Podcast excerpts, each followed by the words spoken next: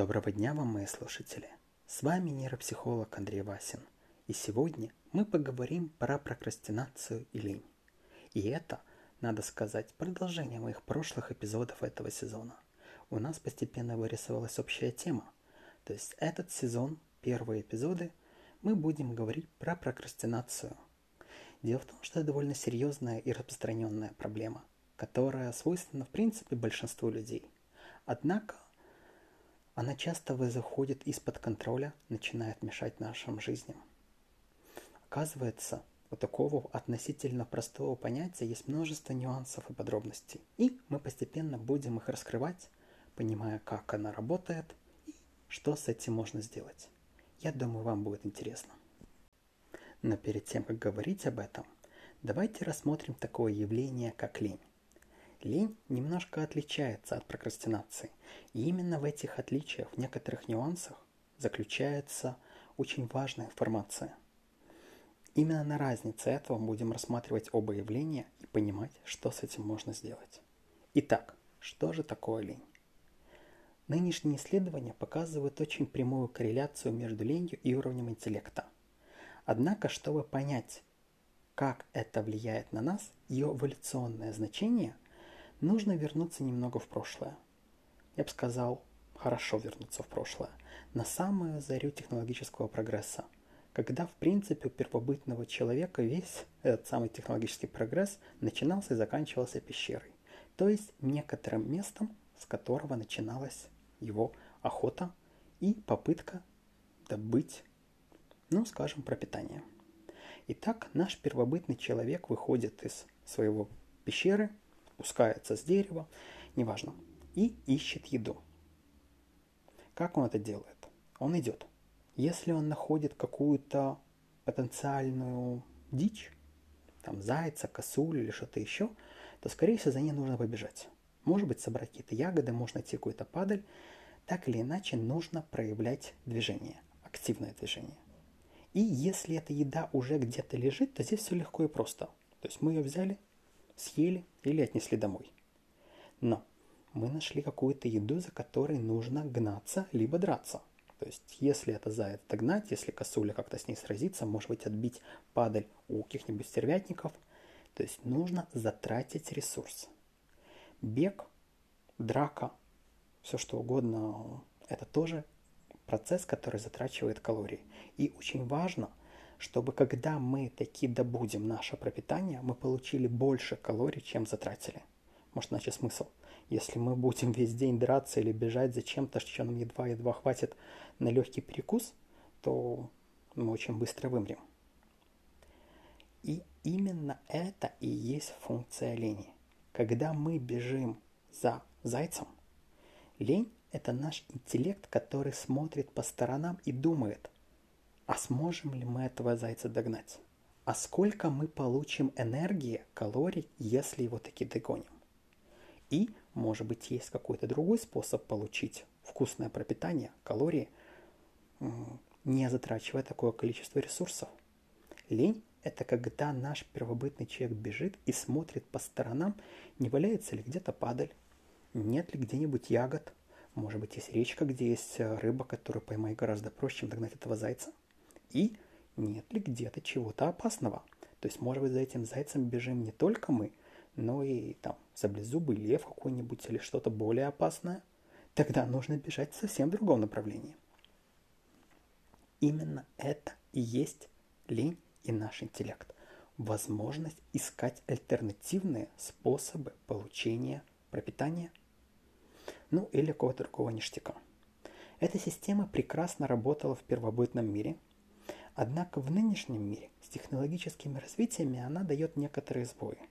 Дело в том, что сейчас у нас помимо основных, скажем так, ресурсов, которые можно получить, в частности калорий, ну и еще размножение, есть гораздо большее количество новых, абсолютно непредвиденных с точки зрения эволюции способов получения удовольствия. Компьютерные игры, вкусная еда, которую мы едим не ради пропитания, а чтобы себя порадовать, общение, фильмы, книги, красивые виды, много разных способов себя обрадовать. Но наш мозг для этого не предназначен. Наш мозг очень смутно различает разницу, если различает ее вообще, между зарплатой в конце месяца, калориями, между едой, которую мы сейчас можем получить в холодильнике, прекрасным видом, который промотивирует нас на работу где-нибудь там в горах или в лесу, или общение с приятным человеком. Для него все это просто абстрактный ништяк, которого мы хотим получить. Что-нибудь вкусненькое. И с его точки зрения, он не очень понимает, что из этого более важно, что менее, интересует исключительно только то, как много ресурсов он на это затратит.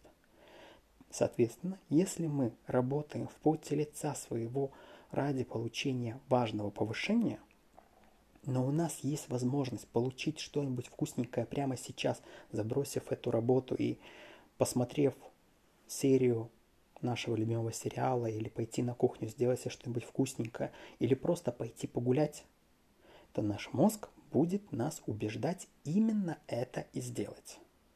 Это лень. Возможность искать другие способы получения чего-нибудь приятного.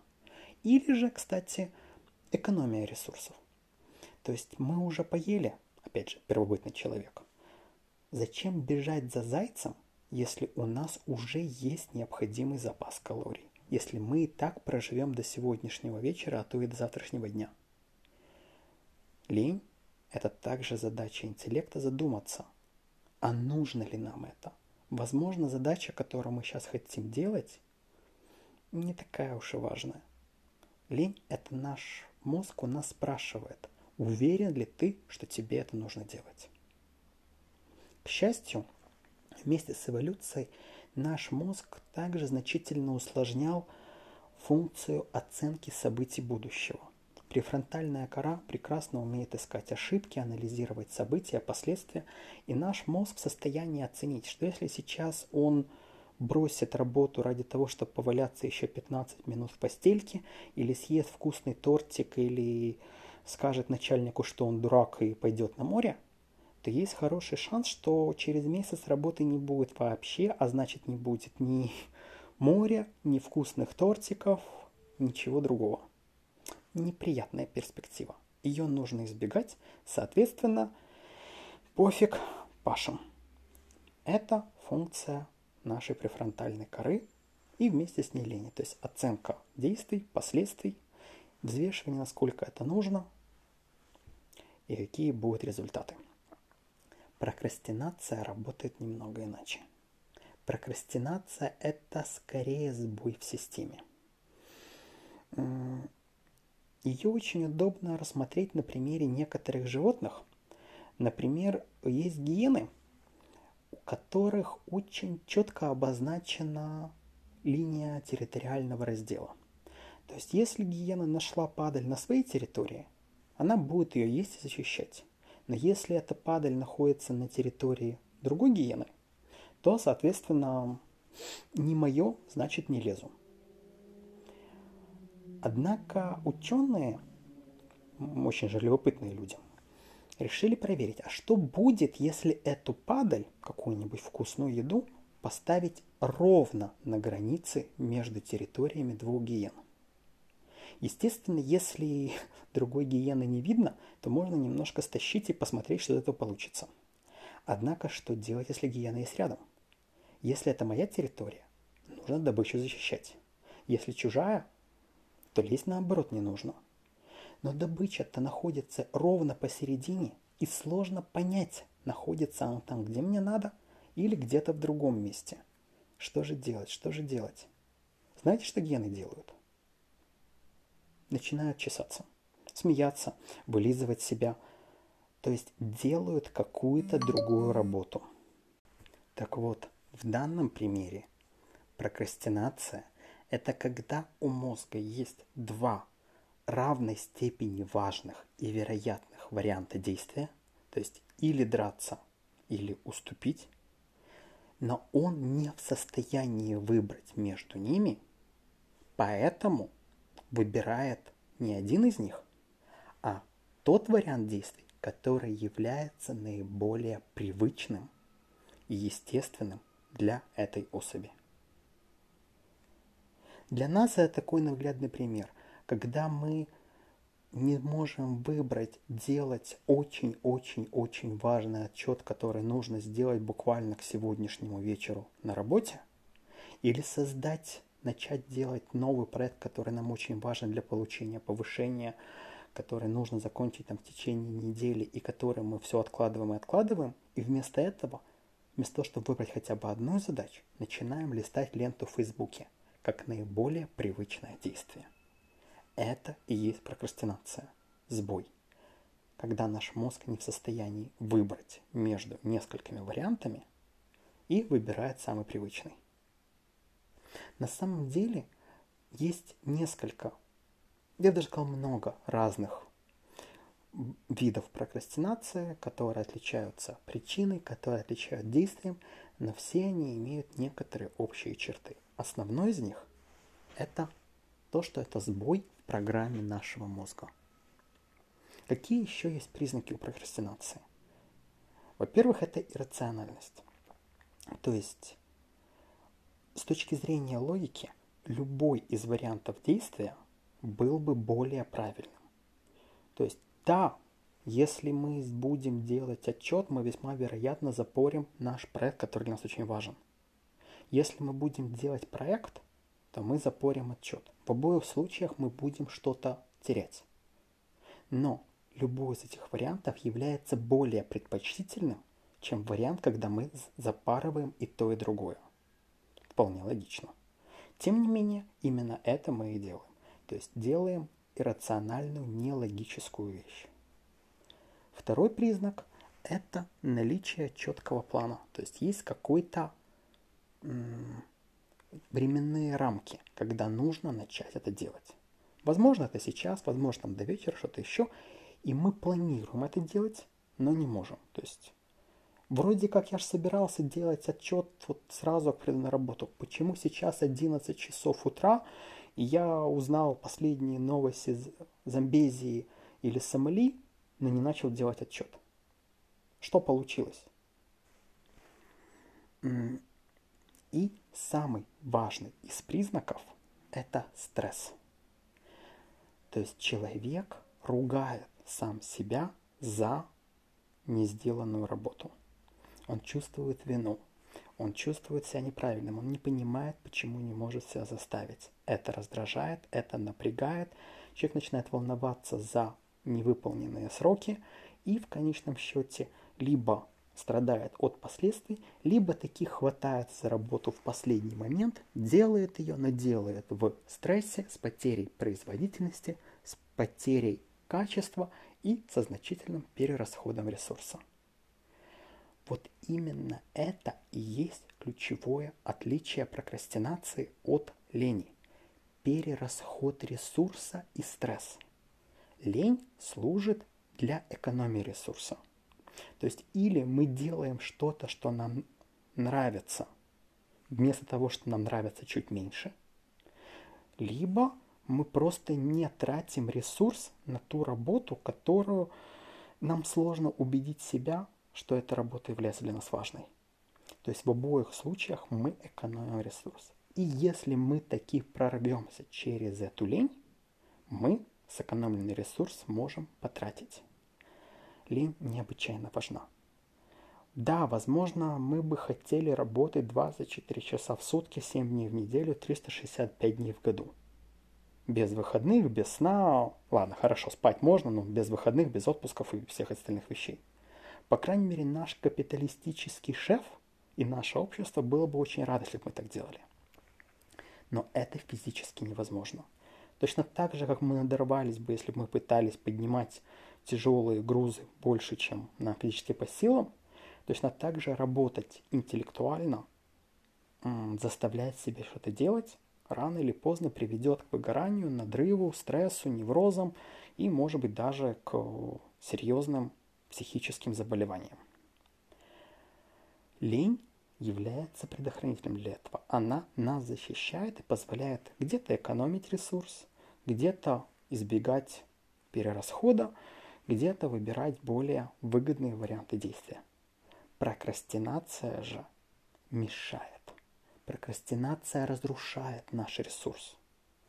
Вместо того, чтобы отдохнуть, человек, который весь день пытается заставить себя что-то сделать, но так и не смог, ложится спать не только с нулем продуктивности за день, ну или с очень низкой, но и с чувством вины и ощущением усталости, потому что ресурс был потрачен на ту самую прокрастинацию. Еще раз, именно это ключевое отличие. Лень в разумных количествах бывает полезна.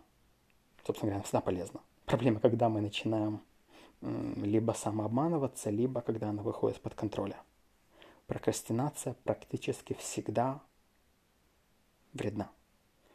Даже в небольших количествах, потому что, как я сказал, она свойственна большинству людей в той или другой степени, это все равно потеря ресурса. И наша задача постараться потерю этого ресурса свести к минимуму. Собственно говоря, один из способов борьбы с этой самой прокрастинацией – это превратить ее в лень. Перестать себя ругать и наказывать. Если я планировал сегодня, в выходной день, в субботу, сделать очень важную работу в больших количествах, но вместо этого я понял, что я не могу себя заставить, я там играю в игрушку, читаю книги или просто смотрю в потолок и ничего не делаю, хочу поспать, подремать, поваляться в постели, пообнимать котиков, вместо худшее, что я могу сделать, это начать себя за это ругать и наказывать. Если уж ситуация случилась, то давайте хотя бы постараемся, чтобы было от нее меньше последствий. Скажем себе, что нашему мозгу действительно нужно было отдохнуть. Задумаемся, настолько ли критична работа, которую я хочу сделать. Если она действительно важна, я пытаюсь ее заставить себя сделать, но все равно и не могу сделать, то завтра я буду уставший, и мне будет по-прежнему сложно ее сделать. Но если я скажу себе, что я эту работу сделаю завтра, а сегодня я получу удовольствие и я отдохну, то есть буду смотреть сериальчики и получать это удовольствие. Буду валяться в постели, обнимать, тискать котиков. А буду банально отсыпаться для того, чтобы завтра с, с свежими силами, хорошо отдохнувший, таки начну делать эту работу. У этого способа есть целая масса проблем и недостатков, которые мы будем рассмотреть позднее. Тем не менее, этот способ лучше, чем ничего. И один из наиболее простых. Есть такой классический пример, когда вот чаще всего этим страдают студенты, когда нужно писать важный курсач или диплом, или готовиться к экзамену, когда друзья приглашают нас пойти там погулять, э, хорошо провести время, а мы отказываемся, нет, мне нужно учиться, нужно готовиться. Вместо этого сидим дома, страдаем, не отдыхаем и не готовимся. То есть и не отдохнули, но и ничего не сделали. Так вот, если вы себя поймали в этой ситуации, то хотя бы сделайте то, что вам приятно сейчас. Не ругайтесь за это, не наказывайте. Да, работа никуда не денется, и все равно нужно будет сделать. Но хотя бы вы немножко восстановите ваш ресурс. И шансы сделать такие эту работу в следующий раз, например, завтра, у вас будут уже немного выше. Есть, конечно, шанс, что вы завтра опять-таки свалите в эту трубу. Такое возможно. Но, тем не менее, хотя бы вы вырветесь за рамки прокрастинации на один день. И это тоже очень важно.